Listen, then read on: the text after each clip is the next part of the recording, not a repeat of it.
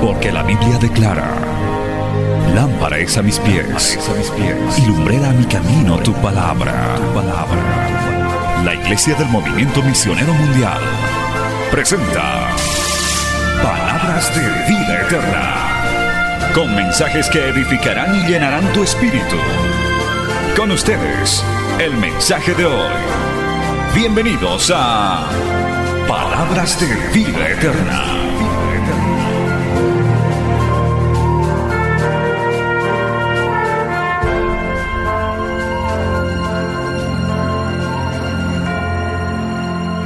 Bueno, mis eh, hermanos, hoy quiero hablarles de este tema que titula Desarrolla la unción divina en tu vida. Para eso abramos Éxodo capítulo 34, verso 35. Gloria al Señor. Creo sinceramente que si prestas atención vas a poder ser un hombre que fluya con más unción, que Dios lo use poderosamente, que esa unción se note en tu trabajo, en tus estudios, en tu vida y gloria a Jesús eh, te ayude a alcanzar éxito en todo lo que Dios ha preparado para tu vida. Amén. La palabra del Señor dice en el capítulo 34, verso 35, y al mirar los hijos de Israel el rostro de Moisés, veían que la piel de su rostro era resplandeciente. Y volvía Moisés a poner el velo sobre su rostro hasta que entraba a hablar con Dios. Padre Celestial, en el nombre de Jesús te pedimos que tú nos bendigas, que nos ayudes a comprender este mensaje. Es simple, es sencillo, pero se requiere un poco de voluntad para ponerlo en práctica. En el nombre de Jesús te lo rogamos. Glorifícate, Señor, y ayúdanos, Señor, a vencer todos esos obstáculos que se ponen frente a nosotros para alcanzar, Señor, esos sueños que has puesto en nuestros corazones. En el nombre de Jesús. El pueblo feliz y contento dice, amén. Puedes tomar asiento dando gloria al Señor. Ustedes saben que Moisés estuvo 40 días y 40 noches recibiendo los 10 mandamientos. Luego de que Moisés apareció de 40 días, encontró al pueblo descarriado. Y eso era porque no había un liderazgo fuerte. Obviamente no podemos juzgar a Moisés porque era muy poco tiempo desde que había salido de Egipto hasta el monte Sinaí, pero nos da la lección a nosotros que necesitamos un liderazgo fuerte mientras más ausentes estemos. No vaya a ser a que cuando volvamos encontremos un besazo de oro, ¿verdad? Gloria al Señor. Yo felicito a nuestro pastor Mario porque tiene un liderazgo fuerte, ha hecho viajes prolongados, eh, se ha ausentado mucho tiempo por causa de la obra del Señor. Y cuando ha vuelto aquí, no, no había ningún besazo de oro, gracias a Dios. Decimos amén, hermanos. Aleluya. Obviamente no lo vamos a juzgar a, a Moisés. Moisés estaba, me parece que 11 días nada más de lo que había salido de Egipto. Y aquí estamos 27 años, entonces tampoco es justo, ¿verdad? Gloria a Jesús. Pero la lección está clara. Entonces cuando vino Moisés se enojó y dijo, ¿qué es esto? ¿Qué es esto? Gritó, ¿verdad? Y vio el besazo de oro. Entonces agarró las tablas de la ley y las rompió de puro enojo. Luego conoces el resto de la historia. Pero el Señor dijo, ok, Moisés, te molestaste, te enojaste. Pero, ¿por qué rompiste los mandamientos? Tuvo que volver a subir nuevamente al monte, pero esta vez Moisés tuvo que escribir mandamiento por mandamiento, como si Dios le estuviera dando una disciplina por ser tan emocional. Y se demoró otros 40 días más, pero gracias a Dios esta vez el pueblo ya no se descarrió. 80 días en la presencia del Señor, en ayuno y oración, dice que su rostro resplandecía. Muchas veces no te has preguntado, ¿por qué el ayuno te dura tan poco? ¿Por qué la vigilia hasta el martes después parece que ya no está la unción? Algunos el domingo ya se les acabó la vigilia.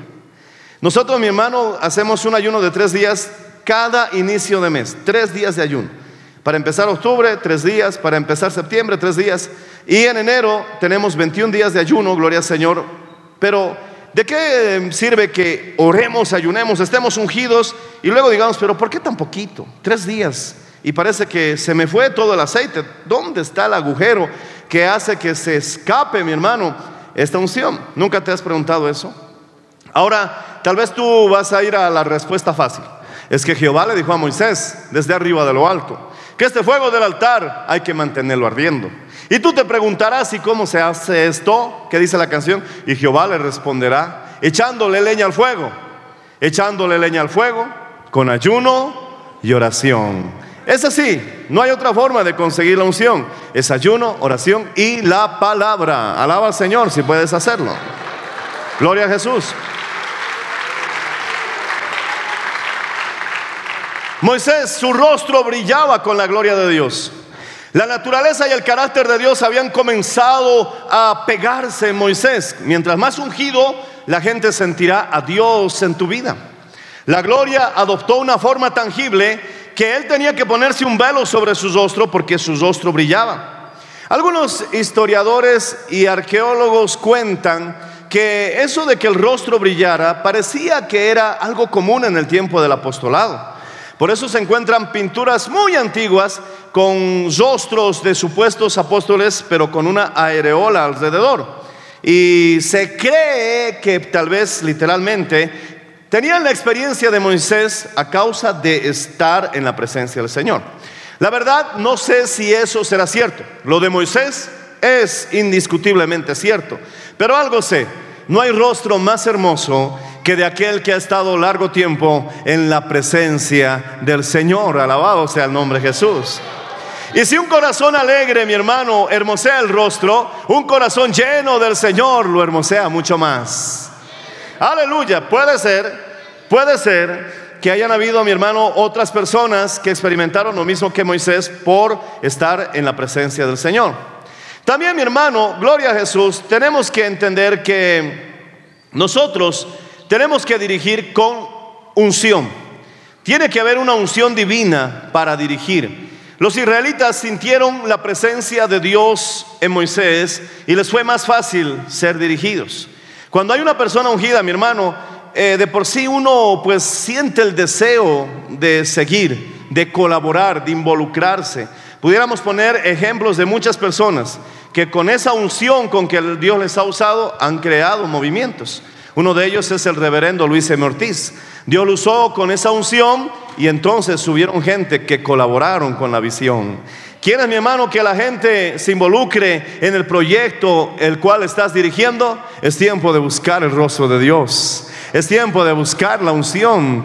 Gloria al Señor Jesucristo. Alaba a Cristo si lo estás comprendiendo.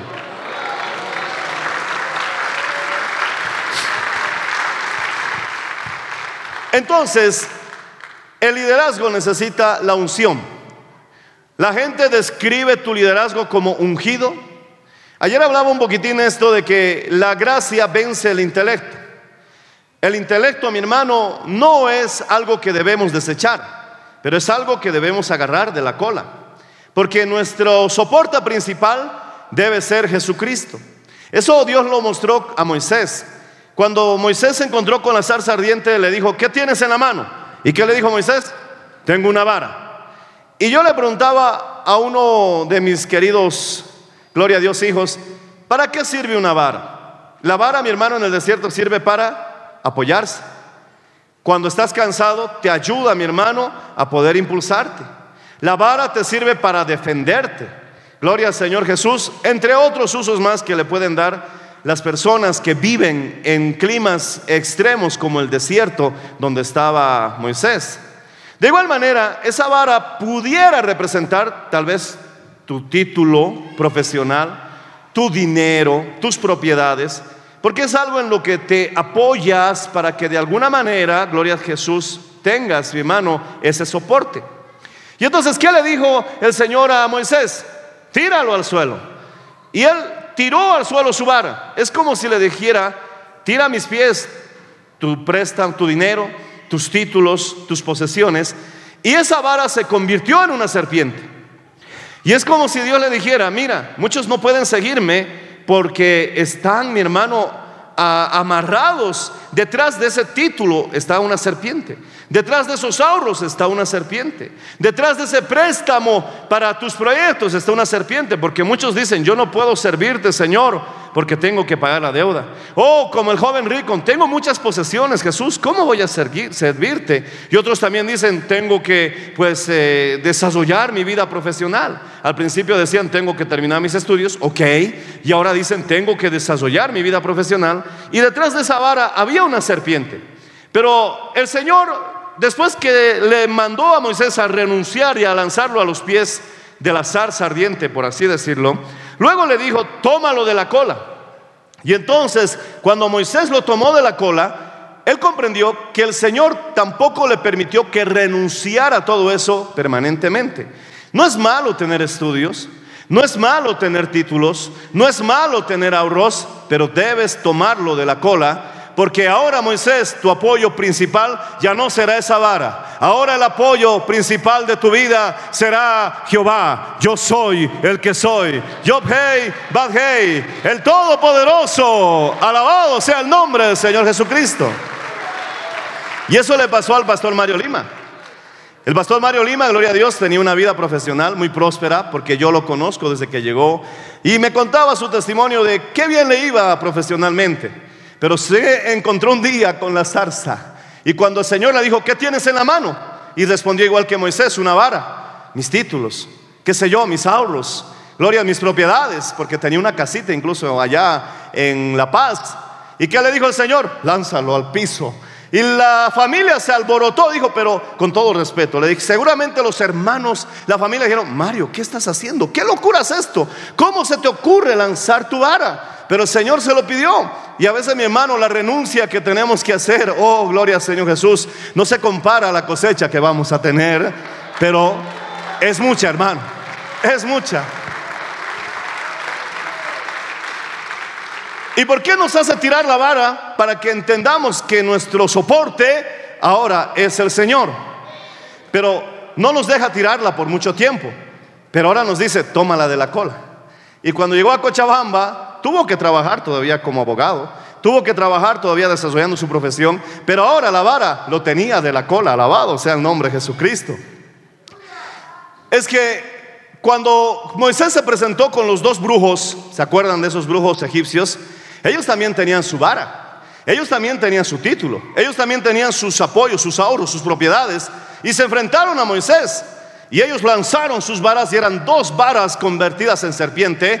Pero Moisés, como ya tenía la vara de la cola, porque ahora lo que había potenciado esa vara era la unción de Dios en su vida, él lanzó su vara y sus dones se multiplicaron. Su talento se volvió extraordinario. Su preparación, su preparación académica superó, mi hermano, las expectativas a causa de la unción. Y entonces esa vara ahora se estaba comiendo la vara de los mundanos. Bendito sea el Señor Jesús. Y se preguntan, ¿cómo haces esto? ¿Cómo pagan esto? ¿Cómo sostienen esto? No lo sé, simplemente tiro mi vara y es la unción de Dios que se come las otras varas. Bendito sea el nombre del Señor Jesucristo.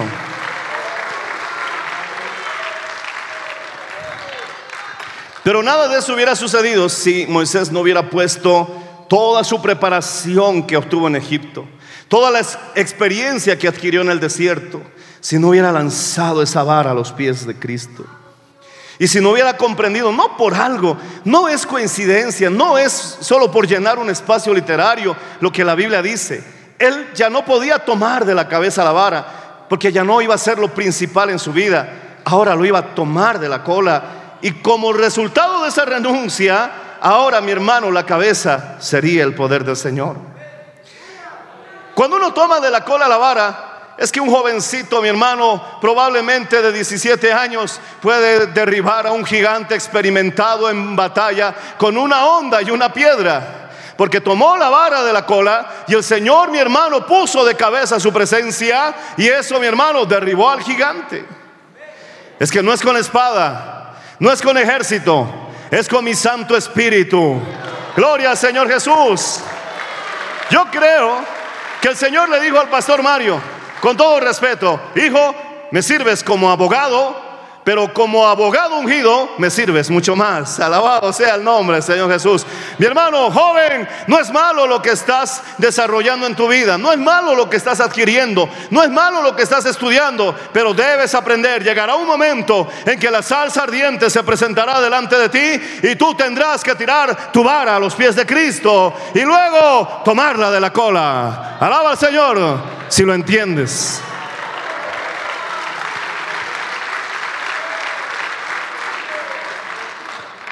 Entonces, estamos ungidos. Hemos estado tres días de ayuno y oración por Bolivia, por Cochabamba. Pero a veces pareciera que esa unción no fluye. ¿Por qué no sale? ¿Por qué no, no, no, no lo siento que está tocando vidas? Porque a veces la actitud, ya no estamos hablando de aptitud, porque puede ser muy apto porque has recibido la llenura. Ahora vamos a hablar de cómo actúas, actitud. De nada sirve, mi hermano, que yo esté ungido y esté deprimido. De nada sirve que haya experimentado la victoria de Cristo, pero esté abatido. Entonces, aquí tengo unos pequeños puntos que nos ayudan a desarrollar esa unción divina. Y el primer punto que quisiera hablarte es precisamente la carisma. Carisma. El ungido disfruta de un sentimiento de capacitación que proviene de Dios. Esa unción lo hace casi magnético. Por eso la gente quiere acercarse al ungido. Quiere saludar al ungido. Quiere hacerse discípulo del ungido. Jesucristo es el ungido. Cristo significa ungido. Y como era el ungido, por eso se lo llamaba que era el buscado, el amado de las gentes. Alabado sea el nombre del Señor. Pero tú eres un pequeño ungido porque eres cristiano, alabado sea Jesús. Entonces la unción tiene que expresarse, tienes que abrirle la puerta a la unción a través del carisma. Y carisma significa atraer a la gente. Tienes que ser una persona que sea accesible, que sea, mi hermano, alguien que la gente no tema acercarse. Eh, diría que lo contrario de carisma es caraspa. Mi abuelo cuando estaba enojado decía, caraspa, ¿qué están haciendo aquí? Y yo dije, ¿qué querrá decir? Pero igual salgo cosiendo. Ahora, mira que está a tu lado. ¿Carisma o caraspa? Una persona que tiene carisma lo demuestra amando la vida. Son alegres, son optimistas, no se quejan, ¿Con quiénes te gusta estar? Pregúntate. ¿Con el deprimido? ¿Con el desanimado? ¿Con el que siempre está suspirando? ¿De qué estás triste? No sé, pero siempre esta hora me pongo así. ¿O te gusta estar con aquel que dice, todo lo puedo en Cristo que me fortalece? ¿Con quién te gusta estar? Con aquel que te dice, no hay motivo de rendirse. Sí, has tropezado, pero lo peor de haber tropezado es no intentar levantarse. Alguien, mi hermano, que te anime. Por eso, carisma, en primer término, es amar la vida. Yo creo que ser espiritual no es para nada ser una persona seria y agria, para nada. A mí me gusta reír, a mí me gusta bromear, me gusta jugar, y cuando tenga 70 años quiero seguir jugando, aleluya. No quiero dejar a ese niño en mi interior, porque entonces no entraré al reino de los cielos, aleluya. Porque si no sois como uno de estos pequeñitos, dijo Jesús, no puedes entrar al reino de los cielos. Pero también tengo que ponerme límites, porque la confianza, dije ayer, hace que pierdas los modales. Y cuando pierdes los modales en el trato de las personas, pones en riesgo tus relaciones. Yo lo digo por experiencia, Pastor Mario me conoce. ¿Saben cómo es eso? Gloria al Señor Jesús. Alguna vez le llamé al Pastor Mario, porque estaba arrepentido. Pastor Mario, sí, Enrique, le habla le habla a sus siervos rebelde, le dije. Así que cuando hay más confianza, ten más cuidado con mantener los modales. Por favor, disculpe, permiso. Y eso mucho más en el matrimonio, aunque no estoy hablando a casados, pero un día te vas a casar. Cuando te cases, va a sumarse la confianza de tal manera que vas a tener la inclinación de olvidarte de los modales. Y ahí es donde empiezan los maltratos las faltas de respeto, No olvides los modales. Los modales, mi hermano, va a mantener tu relación sana. Cuando olvidas los modales, pierdes amigos, pierdes seres amados, la gente se aleja porque estás perdiendo carisma. Pero puedes ser alegre, puedes ser feliz manteniendo el respeto. Decimos amén, hermanos. Gloria al Señor Jesucristo. Carisma es ponerle un 10 en la cabeza de la gente. Es en lo que más fallamos. A veces, mi hermano, lo que vemos en la gente es lo peor, no lo mejor. Y si tú siempre estás viendo, ah, a este le falta oración, a este le falta ayuno, a este le falta broncearse, a este le falta menos bronceado. Este es muy alto, este es muy bajo, el otro no existe. Entonces, si siempre estás viendo lo malo de las personas, estás perdiendo la oportunidad de ser líder. Porque el líder tiene que atraer gente. El líder sabe que debo trabajar con un equipo. Cualquier líder que diga, no necesito de nadie, está totalmente equivocado. No tiene ni siquiera la más mínima noción de estar en liderazgo. Jesucristo mismo, el Hijo de Dios, tuvo que armar un equipo, un equipo de trabajo. Y tú y yo no podemos ser mejor que el maestro. Así que si el maestro sabía que con un equipo se trabaja mejor, entiende mi hermano que necesitas rodearte de gente. Alabado sea el Señor. Y para eso necesitas carisma.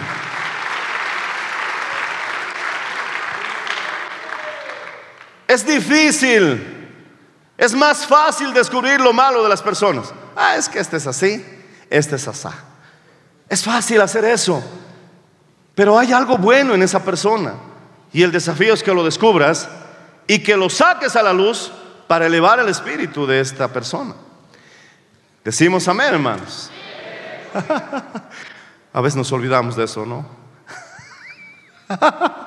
Tengo que sanar corazones después del mensaje. Pero el punto es que tenemos que descubrir. No sabía que cantaras tan bonito. Y olvídate de que estaba mal peinado. Pero eleva que cantaba bonito. Oye, qué lindo predicaste. Aunque en tu interior, aunque te equivocaste en todos los textos.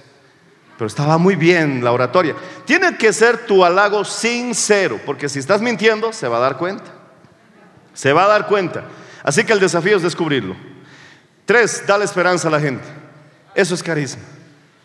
Te vas a casar, dile. Dale esperanza a la gente. Oye, yo no estoy mirando. ¿Ves? Te están animando. Gloria a Jesús. Te aman, te aman. Así que cuando te cases, pasas a los caballeros, vas a dejar a los jóvenes. Creo que lo arruiné, ¿verdad? Eso no es carisma. El punto es que dale esperanza a la gente. Hay gente que vive sin esperanza, que a veces hasta quiere morirse. Pero si tú aprendes a animar a las personas, estás formando un liderazgo atractivo. Si tú le dices, vas a ser alguien en esta vida, y la verdad, Dios tiene planes con tu vida, gloria a Jesús, vas a ser feliz en la vida. Y si te esfuerzas, tus sueños se harán realidad. Y para el que cree, todo es posible. Dale esperanza a la gente. Dales esperanza a la gente y ellos se sentirán atraídos a ti. A mí me gusta caminar con gente que me da esperanza. Qué difícil es caminar con aquellos, pastor, el fin se acerca. Me he soñado que el anticristo estaba durmiendo a mi lado. No, era tu marido. ¿Qué sueños es? Creo, pastor, que ya no hay más esperanza. No hay que pensar en negocios, no hay que pensar en estudiar. Solo hay que ayunar y orar hasta morir porque Cristo vuelve pronto. Qué desagradable es andar con gente así, hermano. Yo le digo al Señor, Señor Jesús, si tú tardaras, si tú tardaras en venir, dame 80, 90 años para servirte. No porque yo esté desesperado en jubilarme, aunque sí reconozco que no tengo la energía que el pastor Mario tiene. Yo admiro esa energía que él muestra, porque su fuerza nace de la pasión que tiene en su trabajo. Decimos amén. Repite conmigo, nuestra energía está en lo que nos gusta hacer. Así que usa eso cuando elijas profesión. El punto es que yo le digo, Señor, quiero vivir 80, 90 años para servirte. Y con mi esposa ya has hecho una oración diaria, no porque quiera vivir mucho, No es mi intención vivir mucho, al final voy a vivir la eternidad contigo. Pero quiero 80, 90 años porque quiero serte útil más tiempo. Es que mi hermano joven, solo tenemos una oportunidad. Solo tenemos una oportunidad. Y no existe más que una oportunidad para hacer algo para el Señor. Y esa oportunidad que Dios me ha dado es mi vida. Alabado sea el Señor. Y no quiero que dure 40, 50 años, nada más. Dame vida, Señor, y te voy a servir. Porque cuando muera, será día de pago. Para mí el vivir es Cristo, decía Pablo, ¿verdad? Y el morir es ganancia. Él podía decirlo, hermano. Uh, cuántas iglesias fundó, cuántos pastores formó, llenó del evangelio casi todo el mundo. Hasta él con cierta humildad dijo, he hecho más que todos los apóstoles juntos. claro, para él morir era ganancia, pero si tú te mueres, ¿qué vas a ganar? ¿Cuántos apóstoles has levantado? ¿Te das cuenta que no te conviene morir si no has hecho nada? Pablo podía decir eso. Para mí el vivir es Cristo y morir día de pago. Gloria al Señor. A mí no me conviene decir que morir es ganancia. Todavía no. Carácter. No puede fluir la unción si no tenemos carácter. Y espero que me alcance el tiempo. Pero el carácter, mi hermano, es que la gente ve la naturaleza de Dios en tu, liderazgo. Y cuando ve la naturaleza, no solo la presencia, sino es que ahora la naturaleza de Dios se está manifestando en ti, carácter. Entonces llegan a confiar en ti. Carácter es más que hablar. Cualquiera puede decir que tiene integridad, pero la acción es lo que realmente indica si tienes carácter. Cualquiera puede levantar la mano y decir santidad a Jehová, pero que tiene carácter vivirá en santidad. Gloria al Señor Jesucristo. Puedes tener todos los talentos del mundo. Puedes tener todas las habilidades del mundo. Pero si no tienes carácter no llegarás muy lejos. La falta de integridad y de carácter puede hacer que tu ministerio grandioso, glorioso, gigantesco, extraordinario, influyente, internacional, intergaláctico, ese extraordinario ministerio solo en cuestión de minutos se va a derrumbar o se va a perder como agua entre los dedos por falta de carácter. Y carácter no es que estés serio. Carácter no es que seas malhumorado. Carácter es que seas comprometido con los principios, como José, que prefirió salir huyendo antes que terminar en la cama con la esposa de Potifar. Prefirió soportar el calabozo antes, mi hermano, que dejar sus principios. Eso es carácter. Y ahora, mi hermano, que estamos en la época de la información, uh, las noticias vuelan. Cuando Abraham Lincoln lo mataron, en Inglaterra se enteraron que el presidente de Estados Unidos había muerto 17 días después de su muerte. Pero si te alocas y te suben en las redes, eso es en tiempo real, para que se enteren muchos la clase de gente que eres. Que Dios nos guarde, hermano. Si nos calumnian, gloria a Dios, Dios nos levantará como levantó a José. Si nos difaman y mienten contra nosotros, hay un trono que nos espera como Dios lo hizo con José. Podemos cantar confiadamente, Él peleará mis batallas y yo seguro estaré hasta que ponga mis enemigos debajo de mis pies. Aleluya. Con carácter, debajo de mis pies, debajo de mis pies, hasta que ponga mis enemigos debajo de mis pies. Que ruja el enemigo, que diga lo que quiera.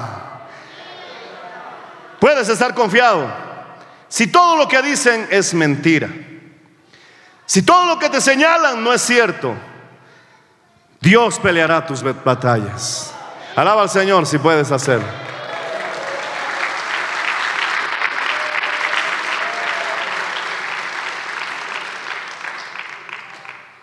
El talento es algo con lo que puedes haber nacido, pero el carácter es una lección. El carácter produce éxito duradero en las personas. La gente no confía en líderes que tienen grietas en su carácter. Los líderes no pueden ir más allá de los límites de su carácter. La gente, mi hermano, que alcanza grandes alturas, pero carece de un carácter sólido que lo sostenga a través del estrés, van de cabeza al desastre. Su destino está determinado por una o más de las siguientes características, porque no pueden soportar el estrés del éxito. No pueden soportar la altura de haber tenido victorias en su carrera. Entonces, la falta de carácter se lo nota en su arrogancia, en profundos sentimientos de soledad, en una búsqueda destructiva de adulterio o aventuras, y cada una constituye un precio muy alto a pagar por un carácter débil. El que no tiene carácter es como el que edifica una torre de Jenga, un falso movimiento y se acabó todo. Así que tu liderazgo depende mucho de tu testimonio. Si, el, si, si Salomón decía, sobre todas las cosas guardadas, guarda tu corazón porque de él mana la vida, yo parafrasearía ese verso bíblico de la siguiente manera, sobre toda cosa guardada, guarda tu testimonio porque de él depende tu ministerio. Alaba al Señor si puedes hacerlo, hermano. Alábale.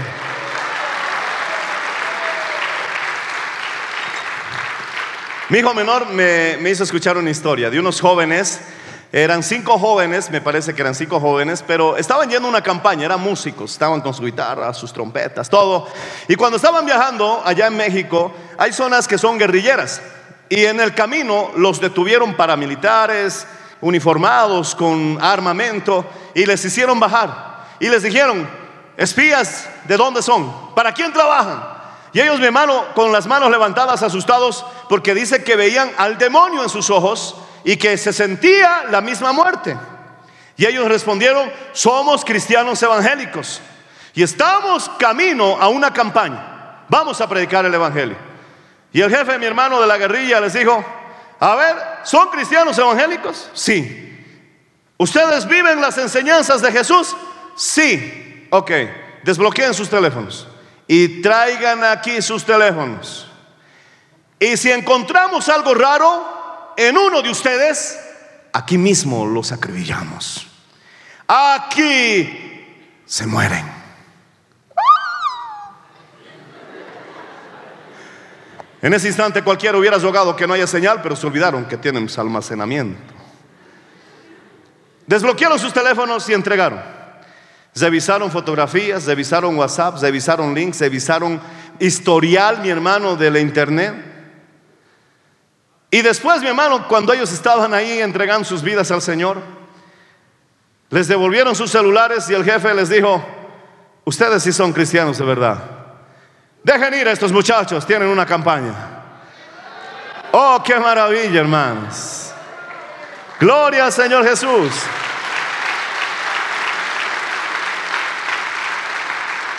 Yo también me gocé y dije, qué bien, pero ahora cambiemos los personajes de la historia. Tú estás en ese grupo. Tú tienes la respuesta. ¿Hubieras sobrevivido? ¿Te hubieran dejado ir libre? Es triste, mi hermano, y lamentable que ahora una manera más para saber qué clase de persona es la gente es explorar su celular. Ahora decimos, dime con quién andas y te diré quién eres. Podemos decir también, muéstrame tu celular y sabré qué clase de persona eres. Alaba al Señor si puedes, hermano. Yo creo sinceramente que aquí hay una generación ungida, que aquí hay una generación llena del Espíritu Santo y que tiene carácter, que tiene principios, algunos dicen, pero pastor, yo no tengo muchos talentos, no tengo mucha preparación, no, no tengo muchos dones. Y creo, mi hermano, que Moisés te entendería. Porque Moisés, mi hermano, estaba en un profundo hoyo de autocompasión y baja autoestima. Porque si tú analizas la conversación que tuvo Moisés con Dios en la zarza ardiente, él prácticamente se descalificó. Él renunció dos, tres veces, no quería ir. Hasta dijo que era un tartamudo, soy torpe de lengua. Pero Dios le dijo, conozco a tu hermano Aarón. Y Aarón parece que podía hablar mejor. Aarón parece que tenía más liderazgo. parece que tenía más carisma, parece que tenía mi hermano, gloria al Señor Jesús, más facilidad de interactuar con personajes, porque cuando vemos en las diez plagas, resulta que Aarón fue quien hizo las primeras cinco, no Moisés, Aarón. En la quinta aparece mi hermano, o en la sexta aparece Moisés y Aarón, ahí los dos traen la plaga. Pero después de la sexta, la séptima, la octava, la novena, la décima, recién las hizo Moisés solo. Parece mi hermano que Aarón tenía más eh, dotes de liderazgo. Pero ¿por qué Dios no lo eligió a Aarón? Y eligió a un tartamudo, a un torpe de lengua, alguien mi hermano que estaba 40 años en el desierto y las ovejas ni siquiera le pertenecían, eran de su suegro. Cualquiera pudiera decir en cierto eh, análisis de que Moisés estaba viviendo un terrible fracaso porque ni ovejas tenía. Pero ¿sabes qué le interesa al Señor? Que estés firme en tus principios. Dios eligió a Moisés porque Aarón demostró que cuando el pueblo de Dios se descarrió, cuando fundieron el becerro de oro, Aarón colaboró en todo. Hasta él fundió el becerro. Ahora te das cuenta, mi hermano, que puedes tener todos los dones, Puedes tener todos los talentos, puedes tener toda la preparación, pero sin carácter no llegarás muy lejos. Pero Moisés, alabado sea el nombre de Cristo, quizás tuvo que tener mucha ayuda al principio porque no sabía ni cómo entrar ni cómo salir y Aarón estaba ahí ayudándolo en todo, pero él sí estaba firme con sus principios, aleluya, y puedes ver cuán lejos llegó y se considera en el pueblo de Israel uno de los hombres más grandes de su historia porque tuvo carácter.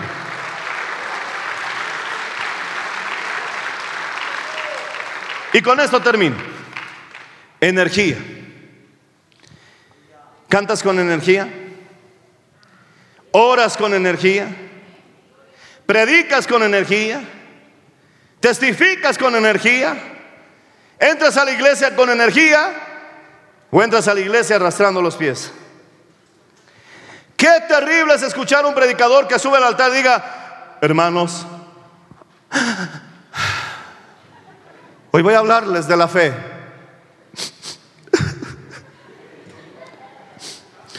Hay que creer, hermanos, hay que creer. Órale, hermano. No me sorprendería que salgan muchos de ese culto directo a suicidarse, hermanos. Y luego dice, ¿por qué no crece la iglesia? ¿Por qué las almas no vienen? Porque mi hermano, esa unción muchas veces se detiene porque no tienes carisma. La gente quiere acercarse y tú le muerdes. Y eso mi hermano obviamente los espanta. La gente, mi hermano, no se acerca porque ve tu testimonio. Qué bonito habla, pero es el primero en llegar tarde. Es el que no viene a los ayunos. Nos dice que hay que orar y no lo veo en los cultos de oración. Y entonces ven las grietas, mi hermano, y lamentablemente eso los desanima. O tal vez sea que no tengas energía. Predicas sin ganas. Vienes al culto sin ganas. No tienes ni ganas de preparar un mensaje. No hablas, mi hermano, con entusiasmo. Gloria al Señor Jesucristo. Entonces, obviamente la unción no va a poder fluir con libertad si tú, mi hermano, no muestras que estás lleno de energía. Una energía más poderosa que la bomba atómica. Una energía más fuerte que todas las estrellas y todo el sol que puedas, mi hermano, imaginar. Esa energía está dentro de ti. Esa energía, mi hermano, que mueve el cosmos, que mueve el universo, que hace que los planetas roten en su eje. Esa poderosa energía ha venido a habitar en el interior de tu ser. Te has constituido templo del Espíritu Santo y Dios mismo, Dios mismo, Dios mismo ha venido a habitar dentro de ti. Ábrele las puertas que fluye esa unción y exprésalo con energía. Dije que con esto terminaba, aunque me faltan dos puntos, pero un pequeño testimonio. Me llamaron, pastor, por favor, venga a orar por mi padre. Lo han desahuciado. Y allá en Oruro, no sé si aquí en Cochabamba, cuando ya la persona no hay nada más que hacer y tiene que morir, lo mandan a su casa. Que pase el último, los dos últimos o tres últimos días con su familia, que se vaya a morir a su casa. Por favor, lo han desahuciado, dice que va a morir en estos días. Ya le dije. ¿Qué tiene? Se está muriendo de sida. Ucha, dije.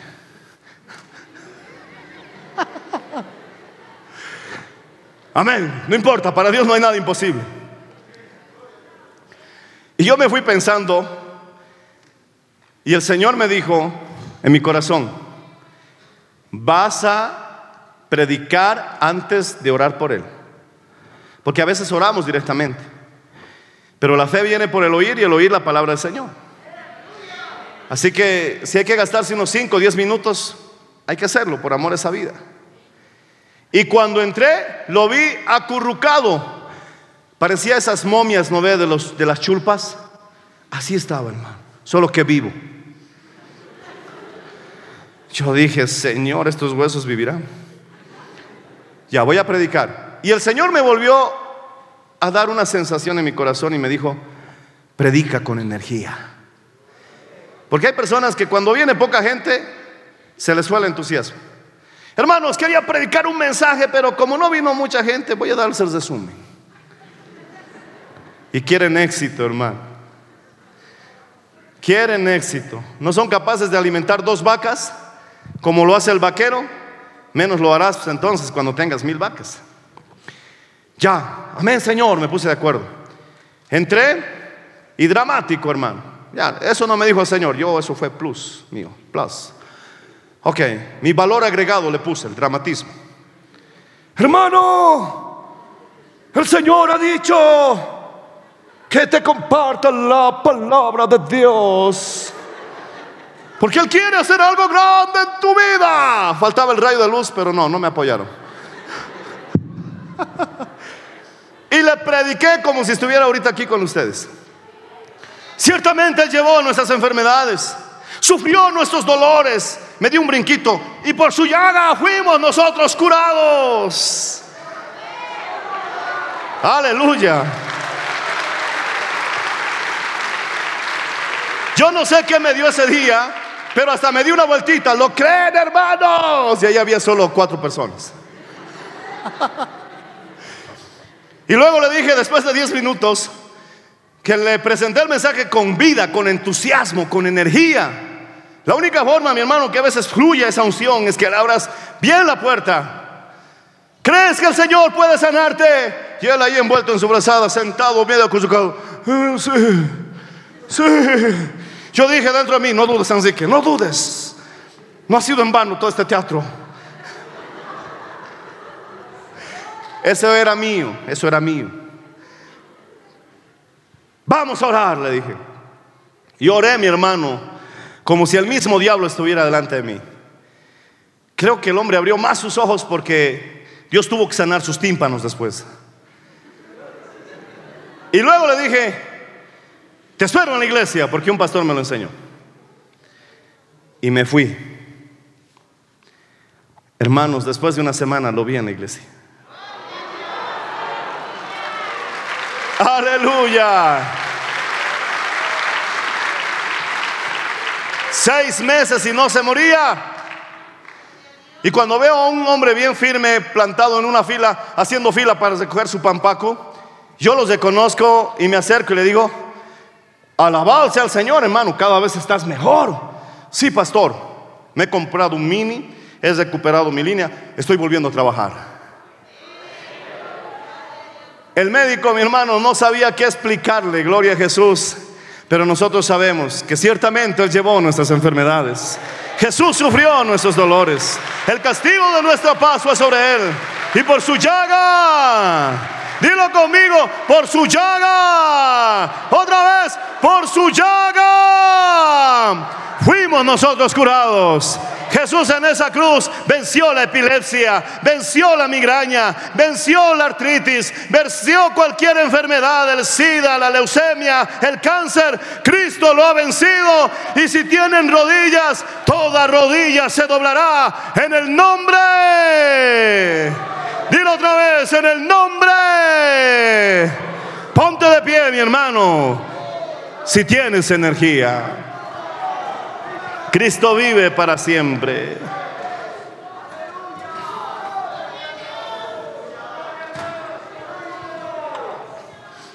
Estuve leyendo un pequeño artículo acerca de un estudio que hicieron sobre los sermones. Y algo que descubrieron es que el pueblo recuerda más los sermones que se predicaron con entusiasmo que aquellos que simplemente compartieron información.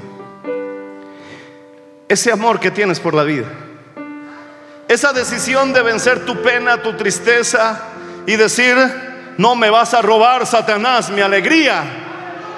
Y aunque por dentro te estás muriendo, pero por fuera estás viviendo, mi hermano, con éxito y victoria,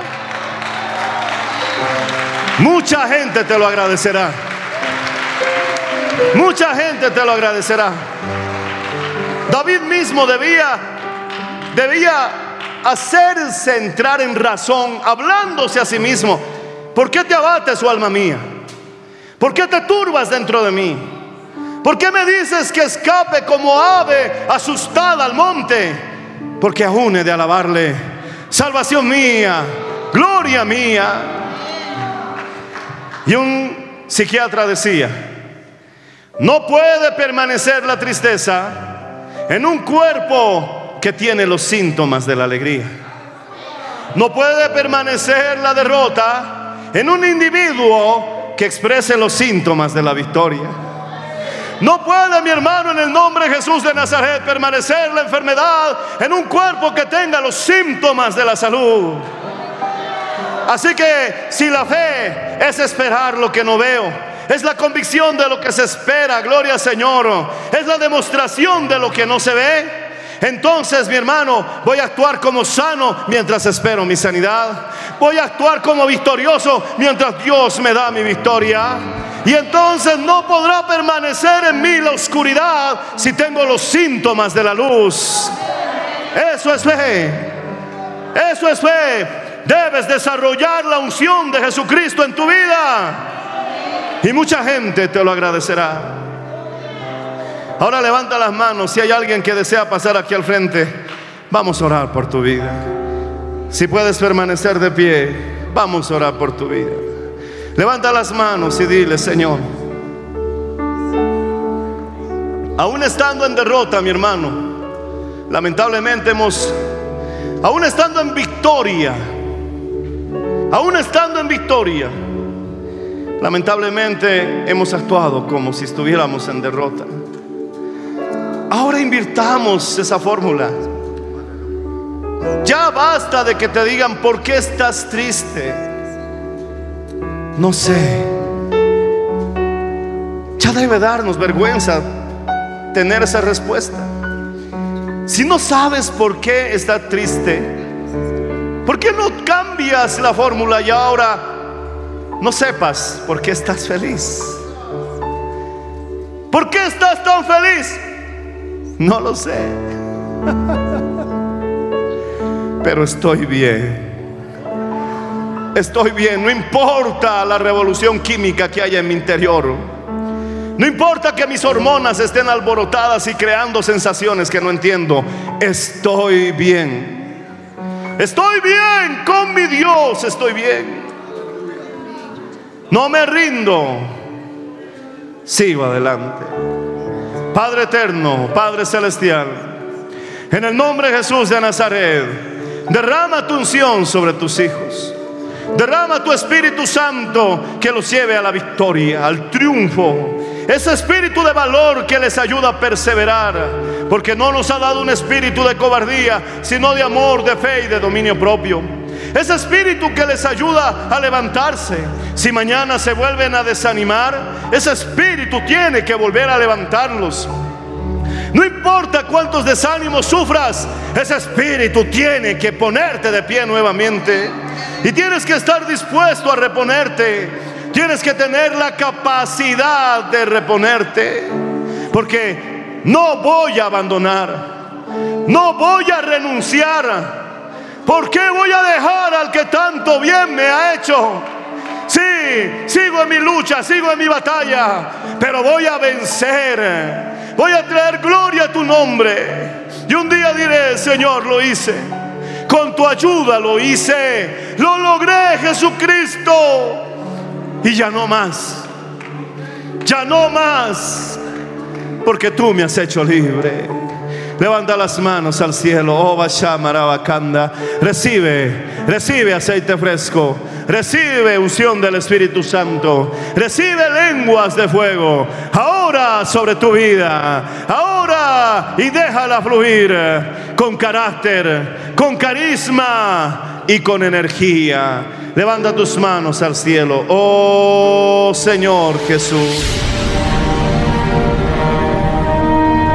Porque la Biblia declara, lámpara es a mis pies, a mis pies y lumbrera a mi camino tu palabra. tu palabra. La Iglesia del Movimiento Misionero Mundial tuvo el grato placer de presentar Palabras de Vida Eterna. Si el mensaje de hoy ha edificado tu vida y llenado tu ser, comunícate con los teléfonos de esta emisora. También para pedir una copia del mismo y compartir con otros. Esta fue una producción de la Iglesia del Movimiento Misionero Mundial. Gracias por tu atención. Hasta la próxima. Hasta la próxima. Hasta la próxima. Hasta la próxima.